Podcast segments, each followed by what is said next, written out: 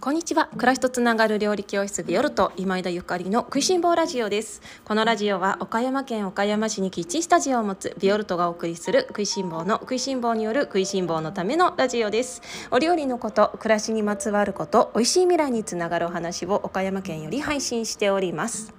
皆様おはようございます。料理家の今枝ゆかりです。本日は5月20日金曜日です。いかがお過ごしでしょうか？今日は丸大豆って何のこと？というテーマでおしゃべりをさせていただきます。皆様おはようございます。いかがお過ごしですか？金曜日ですね。1週間お疲れ様でした。本日5月20日はビオルトのオンラインレッスンの毎月の更新日でございます。今月も美味しい美味しいレシピをご紹介するべくオンラインレッスンの方を作成させていただきました。えー、オンラインチームの皆様には先日昨日ですね昨日の朝ぐらいにご登録のメールアドレス宛てに詳細のメールを配信させていただいております。まだチェックしていない方ぜひメールボックスの方確認してみてくださいね。そして、えー、ビオルトのオンラインショップの方ではどなたでも今回のオンラインレッスンをご購読いただけるようアイテムの方を追加していますのでぜひご興味ある方チェックしてみてください。ビオルトのオンラインレッスンはいつでもどこでも何度でもご覧いただ いつでもどこでも何度でもご覧いただけるマガジン方式なんですけれどもえ通常一般的なオンラインレッスンは閲覧期限があるものが多い中ビオルトはなんだかそれってもったいないよねということで、えー、特に閲覧期限を授けておりません。ご購読いただきましたらあの私が使っているプラットフォームだったりとかホームページがビオルトのホームページがなくならない限りはずっと見ていただけるような仕組みとなっております、えー、これまでビオルトのオンラインレッスン24個こう今回でねあの丸2年経ったんですけれどもおめでとうって感じですね。2周年丸々2周年ですね。あの24個のオンラインレッスンを発売させていただきました。えっと昨日までに本当にたくさんのあのこれまでねたくさんの方にあのご購読いただきまして本当にありがとうございます。そしてあの3年目もねこれからも張り切って作っていきたいなと思うんですけれども今後からオンラインレッスンの価格の変更をさせていただきたいと思っております。これまで単品のオンラインレッスンは一律3850円だったんですが今後からは1ヶ月経過したオンラインレッスンは一律4000円にさせていただこうと思っております。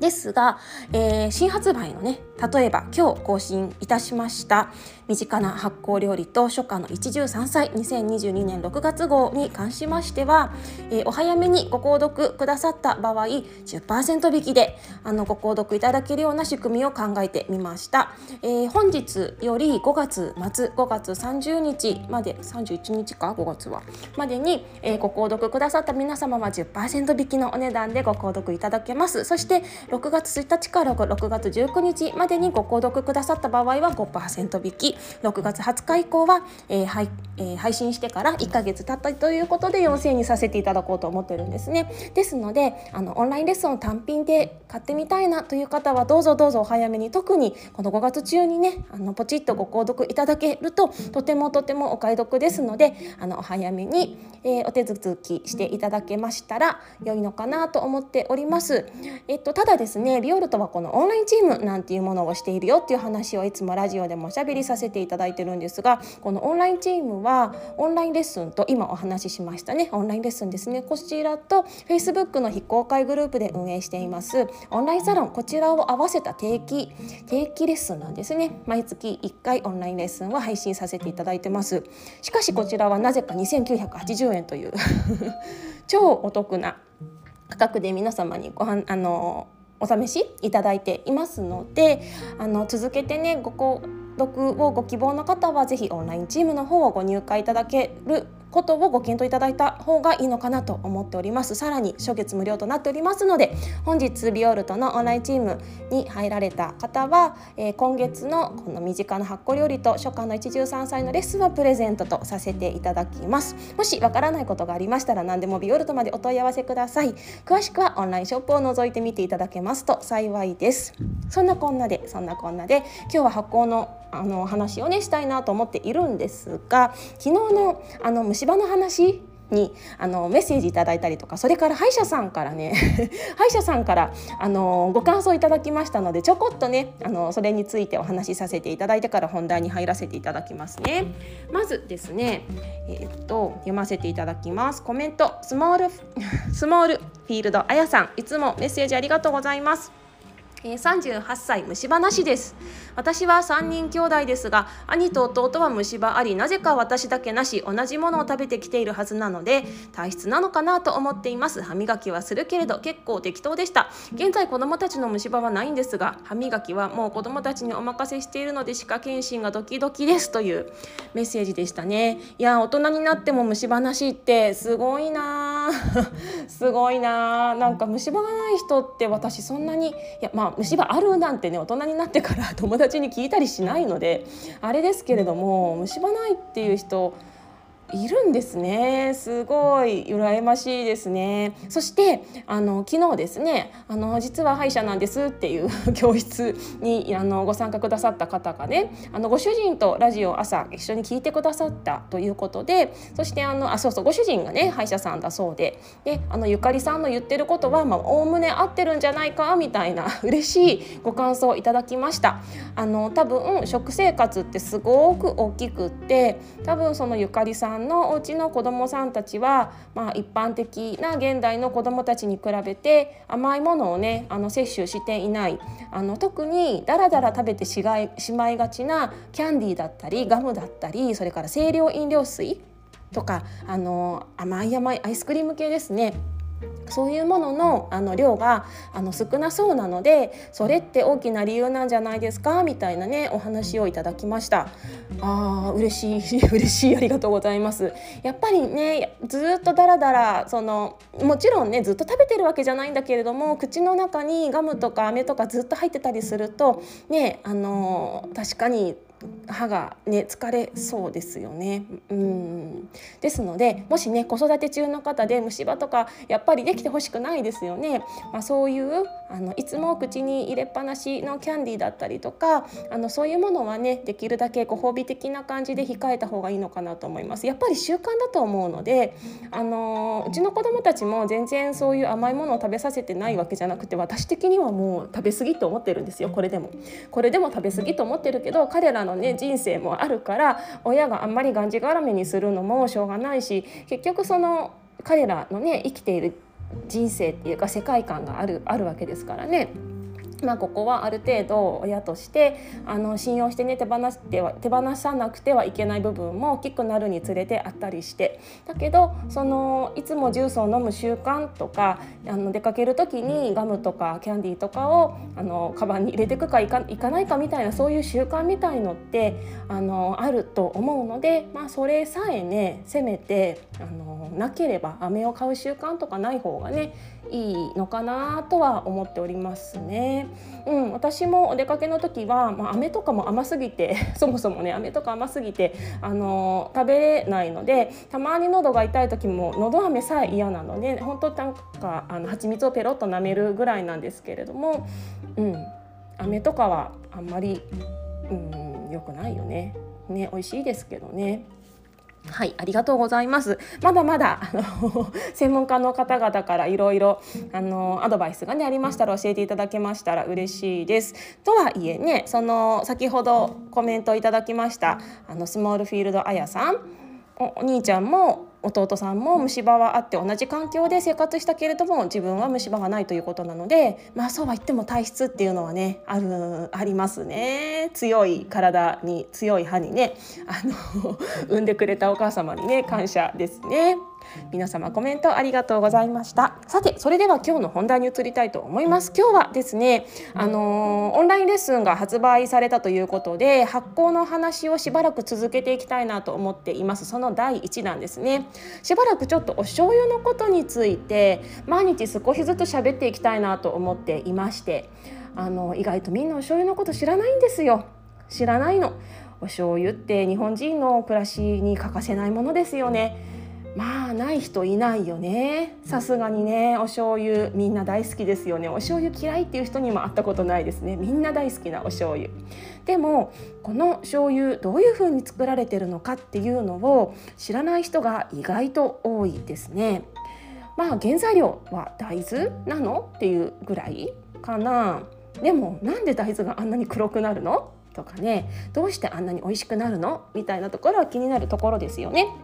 であのまあここ数日かけて皆様が美味しいお醤油をあの選べるようになるようなね本物のあのお醤油を選べるようになるような知識をラジオでおしゃべりしたいなと思っておりますのでぜひ毎日聞いていただけたらと思うんですけれども今日のテーマはですね「丸大豆って何?」というテーマでございます。丸大豆聞いたことありますか？丸大豆 CM テレビの CM なんかでもね丸大豆のお醤油ですとか見たことありますよね。では丸大豆って何だろう？考えたことありますか？そもそも大豆ってどんな形ですか？丸いよね。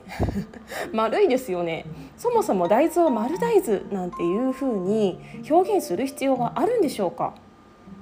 どう？例えば卵。丸卵とかね。リンゴに対して丸リンゴとかそんな風に表現します？丸いものは丸いですからそもそもそんなこと言う必要ないですよね。ここがポイントなんですね。丸大豆醤油というふうに特別扱いしている理由はまん丸の大豆で作っているお醤油とまん丸じゃないお醤油まん丸じゃない大豆で作っているお醤油があるっていうことなんです。えまん丸じゃない大豆があるのっていうここなんですね。では今日まん丸じゃない大豆についてちょっと深掘りしていきますね。まん丸じゃない大豆っていうのは、えっと、まあ元は元はというか、まあ、大豆ではあるんですけれども脱脂加工大豆っていう大豆なんですね。脱脂加工大豆。漢字はですねあの脱脂粉乳の脱脂ですね。油を抜くと書いて脱脂。で加工大豆。脱脂加工大豆ですね。この大豆はですねもうその名の通り油を抜いた大豆なんですね。大豆っていうのはあの油を含有していましてで大豆油ってあるじゃないですか、ね、大豆油。でその大豆から油を取ったものが大豆油。でその残ったものが脱脂加工大豆なんですね。で油の、まあ、抽出の方法なんですけれども大豆にヘキ酸と呼ばれるお薬を、えー、合わせることで大豆の油が抽出されます抜けますね。そうすると大豆自体は油がなくなって脱脂加工大豆というものになるんです。これは例えばあのー、家畜の餌になったりとかねする場合もあるんでしょうが、えっと、ちょっともったいないということでこちらをお醤油の材料に使ったりするんです。お醤油の材料。でなぜお醤油の材料に使ってしまうかというとお醤油っていうのはあの大豆のタンパク質成分を麹が分解することでアミノ酸に変わって美味しくなるものなんですね。だからそもそも油はいらないじゃないっていう風なあの考えを持たれてる方が脱脂加工大豆を使われることが多いのだそうです。大豆のあのこのタンパク質の成分がの麹が分解してそれをアミノ酸に変えてうまみを出すので別に油はいらないからだし加工大豆でいいんじゃないっていうところですね。つまりこの場合大豆っていうものが油にもなりそしてお醤油にもなるっていうこと。一石二鳥っていうのかな。とてもありがたいですね。これがだし加工大豆です。見た目がコーンフレークみたいにぺっちゃんこなの。だから丸大豆っていうものを別に表現してるんですね。脱脂加工か丸大豆かというようなお話です。脱脂加工大豆っていうのはぺっちゃんこでまん丸ではありません。ただしまん丸の大豆私たちが知ってるねあの大豆ですね。大豆はもともと丸いんだけれども脱脂加工大豆のぺっちゃんこのものと分別するようなするためにね丸大豆とかいう風な名前が付けられてるっていうことです。ああなるほどってですよね。ですので丸大豆醤油っていう風に聞いたら脱脂加工大豆ではなくってまん丸の大豆をそのまま使ってお醤油を作りましたよっていうことなんですね。これが丸大豆のあの理由理由のねあの理由でございます。皆様ご存知でしたか？なかなかね日本人このお醤油を食卓にいつも並べているに いるくせにね脱脂加工大豆っていう存在すら知らない人の方がほとんどなんじゃないかなと思うんですけれども皆さんご存知だったでしょうか？でですねまあこの脱脂加工大豆を使うかどうかっていうのはそのお醤油をね作る職人さんや工場や蔵によってうんまあ、いろいろポリシーがあったりとかこんな仕上げにしたいとかお値段のこととかいろいろあると思いますので、まあ、今日は私はそこにいい悪いとかねいうふうな私はジャッジをしないんですけれども。まあ、ただしその脱脂加工大豆っていうものはとても新しいものというあの認識であの皆様覚えておいておいていただけたらなと思っております。であの脱脂加工大豆なんですけれどもこちらは国産ではありません。外国産ですね。外国産の大豆をあの使っています。丸大豆って言ったら外国産かもしれないし国産かもしれないです。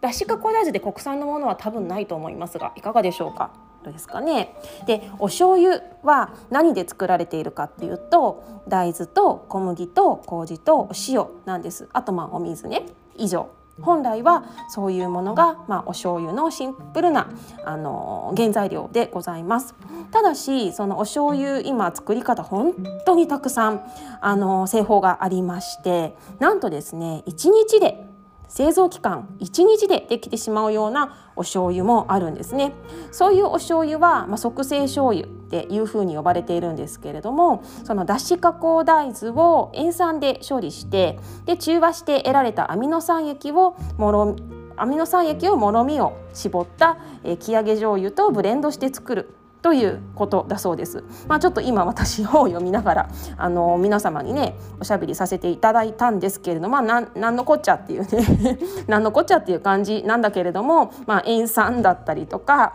中和とかねなんかブレンドとかあまりあのお醤油を作るのには適さないようなねえそんなっていうような言葉があの陳列されていましたけれども、まあ、そういうことなんですね。まあでもその代わり1日でできてしまうということだそうです。でこれはどういうふうにして私たちが見分けられるかっていうと簡単ですラベルそのお醤油のラベル瓶のラベルを見ていただいて後ろを見た時に、えー、一番シンプルなその本醸造方式ですね昔ながらの作り方であれば丸大豆小麦食塩以上っていうものが、まあ、限りなく一番シンプルですねもちろんここに他の添加物を入れる蔵もあるのであの本醸造だからって添加物が全く入ってないわけではないんですけれども、まあ、一番シンプルなところで言えば丸大豆小麦塩です。であの先ほど申し上げた1日でできてしまうお醤油ですねこちらは例えばですねあの大豆が一番最初に来るのではなくって原材料名がアミノ酸液脱脂加工大豆それから小麦、えー、食塩ブドウとカラメル色素調味料アミノ酸甘味料ダラダラダラダラダラみたいないろいろなものが入っています。皆様のご自宅にあるお醤油いかがでしょうか？でね私ここでいつも思うのはその今回料理教室ビオルトのオンラインレッスン発酵をテーマにということで皆様に、まあ、日々のね簡単な身近な発酵料理発酵食品を使ったお料理をご紹介させていただいているんですけれどもそもそもね日本人はこれだけ発酵の文化が豊かでねもうそれに生かされてきていてとっても恵まれているのに本物の発酵食品食べてる？っていうふうなことを私はあの全日本人に問いたいわけなんですよね。本物の発酵食品食べてる？本物の発酵食品知ってる？って。どういうふうにお醤油が作られるのか？どういうふうにお味噌が作られるか？考えたことあるっていうここなんですよね。今その腸内環境がとかね人々のあの意識がね体や健康に向かうようになってきてとてもいいことだと思うんですけれども本当にあの人間っていうのは目先のことばっかりにとらわれてしがしまいがちでねその腸内環境を良くするるのするためには発酵食品がいいらしい。じゃあ発酵食品を食べよう。じゃあ発酵食品どんなものとかそこでサプリを食べたりとかまあなんとかなんか腸まで届く乳酸菌とかいろいろ今研究されててあるのかな、まあ、ちょっとその辺り私あまり詳しくないんですけれどもそういうものをね取ったりだったりとかそれからまああのお味噌汁をね毎日飲もうとかいろいろされている方も多いかもしれないんですけれどもでもそのお味噌本物なの？そもそもこのあなたのお家にあるお醤油って発酵してるの？っていうもうそこがね一番のスタートだと思うんですよね。さまざまなその発酵食品を、あのー、探す前に流行りのねものを探す前にお家にあるいつもの発酵調味料をまず整えていただきたいなって思うんです。これはあの何もね健康のためだけじゃないですね。健康のためだけじゃなくってもう自分のお家のご飯が 間違いなく美味しくなるしとっても人生豊かになるしもう美味しいってことは何よりね、まあ、もちろん健康にもつながるねわけなんだけれどもやっぱりあのぜひね食いしん坊の皆様におきましてはお醤油お味噌お酢のようなねあの日本の美味しい発酵調味料をあの本物を揃えていただいてそこからその発酵についてをじゃあちょっと深掘りしてみようかみたいな感じにあのなられてはいかがなのかなと思っております。今日はひとまずその丸大豆ってね何ってなんで大豆は丸いのに丸大豆っていう風に呼ばなくちゃいけないの？みたいな話をあの切り取ってねおしゃべりをさせていただいたんですけれどももうまだまだ私いっぱい喋りたいことが もの申したいことがもうありすぎますのでちょっとね今月はオンラインレッスン発酵をテーマにあのレッスンをご紹介させていただいてますのでここ数日かけてねいろいろな発酵の話続けていきたいなと思っております。あのキッチンスタジオでのレッスンにご参加のの皆様にもいろいろねあの教室でも発酵の話させていただいてるんですけれどもちょっとまだまだそれでもね実感が足りないんですよね。ですのでまたラジオでねあのそういうことも聞いていただけたらね嬉しいですしそしてオンラインでご受講の皆様はあのオンラインレッスンに私そこまでその発酵調味料の選び方まで記載することができていないので是非ねラジオと合わせてオンラインレッスンのあのレシピの方もねあのお楽しみいただけましたら嬉しいです。そしてオンラインレッスンのコラムいつもコラムを書かせていただいてるんですが2つコラムを書かせていただいてあの一番最初とねあと最後の方におまけのコラムも書いてるんだけど今回は1つは私が今思っている発酵についてのコラムそれからもう1つは私のあの友人知人の皆様にあのたくさんのね発酵をなりわいとしているもかっこいいお友達がたくさんいるので今回8人の方々にあのあなたにとって発酵とは何ですかというあのテーマでね投げかけさせていただいてもう本当にお忙しい中皆様特にゴールデンウィークで連休で忙しいところに私からそんなあのもうね投げかけをさせていただいたのにもかかわらず皆様快くあのご返信くださってもう本当にありがたい限りなんですけれどもそのね、もうとっても素敵な8人のね発行をなりわいとされる方々のあのコラムね読んでいただけたら嬉しいなと思います。あのほとんどの方が岡山の方だったかなだと思うんですけれども、ね、岡山めちゃめちゃ素敵なあの人がねいっぱいいるんですね。そして岡山って私も10年住んでいてすごく思うんですけどこの街がねコンパクトあの岡山県自体はとても広いんですけどとは言ってもみんなが集まる街というものがとてもコンパクトなのでこういうふうにして岡山県のねあの食いしん坊のあの方たちととてもなんかつながる機会がすごく多くってもう大体みんな美味しいもの作ってたら美味しいもの好きな人友達だよねみたいな感じになるんですよね。それが私も岡山に住んでいてすごくあの心地よく住まわせていただいている、ね、あの理由の一つだなと思ってるんですけれども県外の皆様もね是非あの機会がありましたら岡山のねそのインタビューに答えてくださった皆様のお店に行かれたりとかねあのレストランに行かれたりとかあとはもう彼らの作ったパンであったりとかそれからお酒であったりとかねあの通販やってるところまありますのでぜひ買ってみていただけたらあの楽しいんじゃないのかなと思っております。ぜひ読んでみてください。今日は丸大豆って何のことというテーマでおしゃべりをさせていただきました。ビオルトのオンラインレッスン身近な発酵料理と初夏の一汁三菜発売しました。ぜひオンラインショップの方早いうちに覗いてみてくださいね。それでは皆様今日も美味しい一日をお過ごしください。暮らしとつながる料理教室ビオルト今枝ゆかりでした。